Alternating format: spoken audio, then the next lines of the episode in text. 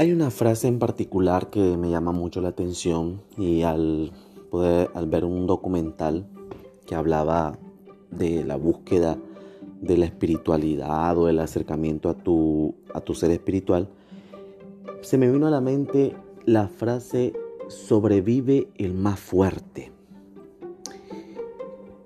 A lo mejor fue malinterpretada, tal vez, no sé, pero eh, como que sería mejor poder decir vive el más fuerte espiritualmente.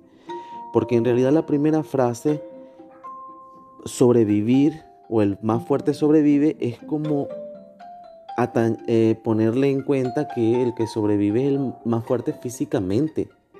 O sea, y no solamente los seres humanos somos fuerza muscular o fuerza física, somos más que eso en realidad muchas personas conocedoras de, las ciencias místicas o el crecimiento humano espiritual, dicen que tenemos varios cuerpos, no solamente el físico.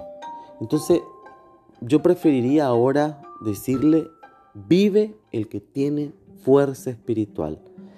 Es decir, el que tiene esa fuerza espiritual es el que sabe que necesita su físico, su fuerza física para andar y caminar por el mundo, porque es necesario cuidar ese vehículo que nos lleva o nos transporta por la tierra, por donde nos movemos.